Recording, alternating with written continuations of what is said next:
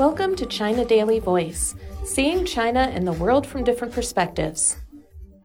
Pelosi's Taiwan visit strongly condemned. Beijing on Tuesday voiced strong condemnation over and firm opposition to United States House Speaker Nancy Pelosi's visit to Taiwan, a provocative move that China criticized as a gross violation of the country's sovereignty and territorial integrity. China firmly opposes and sternly condemns Pelosi's visit and has made serious diplomatic representations and strong protests to the U.S., the foreign ministry said in a statement issued shortly after Pelosi's arrival in Taipei. The statement said that since Pelosi is a leader in the U.S. Congress, her visit to and activities in Taiwan, in whatever form and for whatever reason, are a major political provocation in order to upgrade U.S. official exchanges with Taiwan. This is a serious violation of the One China principle and the provisions of the three China U.S. joint communiques. It has a severe impact on the political foundation of China U.S. relations and seriously infringes upon China's sovereignty and territorial integrity. It gravely undermines peace and stability across the Taiwan Straits and sends a seriously wrong signal to the separatist forces for Taiwan independence. China absolutely does not accept this, and the Chinese people absolutely reject this, the statement said. Noting that the Taiwan question is the most important and sensitive issue at the very heart of China US relations, the statement said the fundamental cause of the new round of tension and the grave challenge confronting the Taiwan Straits are the repeated moves by the Taiwan authorities and the United States to change the status quo. China will take all necessary measures to resolutely safeguard its sovereignty and territorial integrity, the statement said, and Washington and Taiwan independence forces will be responsible for all of the consequences. Pelosi, who is second in line to the U.S. presidency, made the highest level visit in 25 years by a U.S. government official to Taiwan, an inalienable part of Chinese territory. Her provocative trip came amid rising tensions between China and the U.S. as bilateral ties have deteriorated in recent years. China had issued stern warnings against her visit to the island. During a phone conversation with U.S. President Joe Biden last week, President Xi Jinping said that China firmly opposes separatist moves toward Taiwan independence and interference by external forces and never allows any room for Taiwan independence forces in whatever form. Those who play with fire will perish by it, she said. In the China US Joint Communique on the Establishment of Diplomatic Relations in 1979, the US government made a clear commitment to the One China principle as well as not developing official relations with Taiwan. The United States of America recognizes the government of the People's Republic of China as the sole legal government of China. Within this context, the people of the United States will maintain cultural, commercial, and other unofficial relations with the people of Taiwan, the joint communique said. State Councilor and Foreign Minister Wang Yi said on Tuesday that the One China principle is the consensus of the international community the political foundation for China's ties with other countries, the core of China's key interests, and a red line and bottom line that cannot be crossed.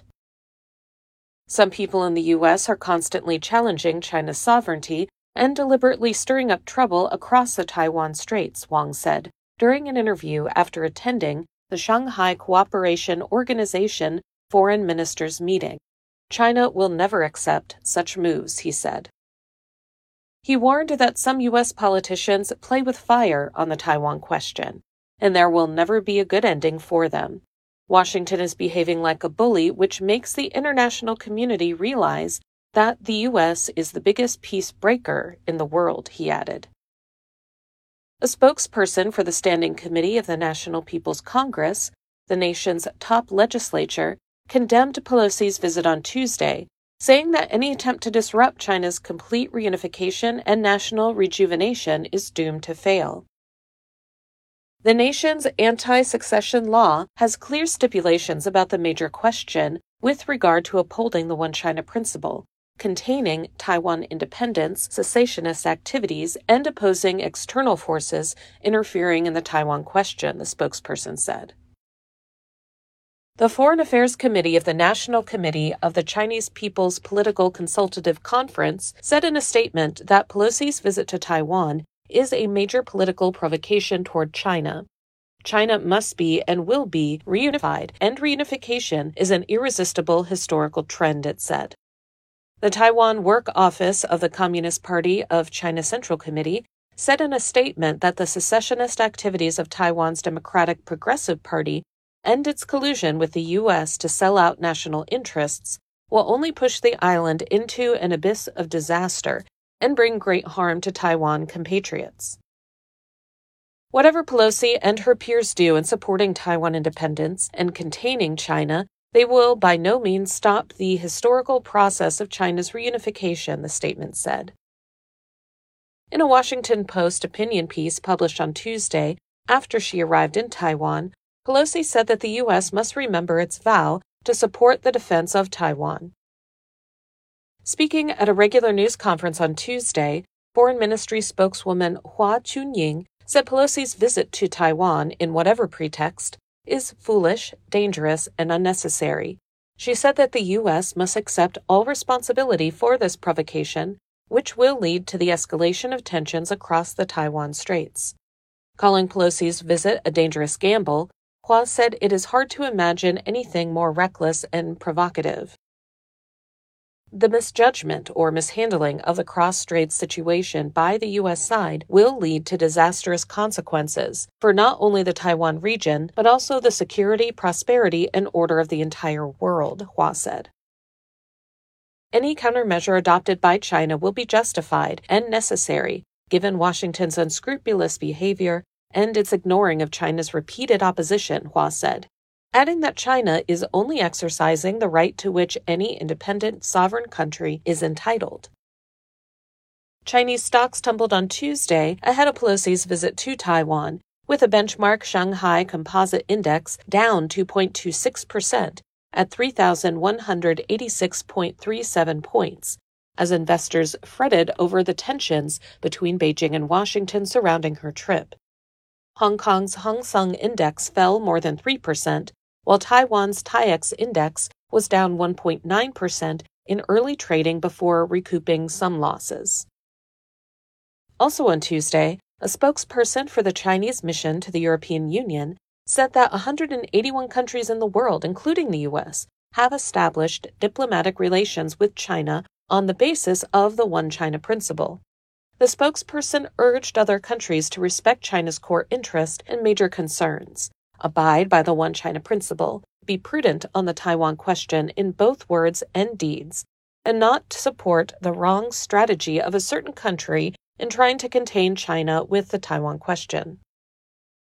In response to a comparison of Pelosi's visit with the one by then U.S. House Speaker Newt Gingrich in 1997, Zhang Jun, China's permanent representative to the United Nations, said on Monday that a previous mistake does not make the following mistake legitimate.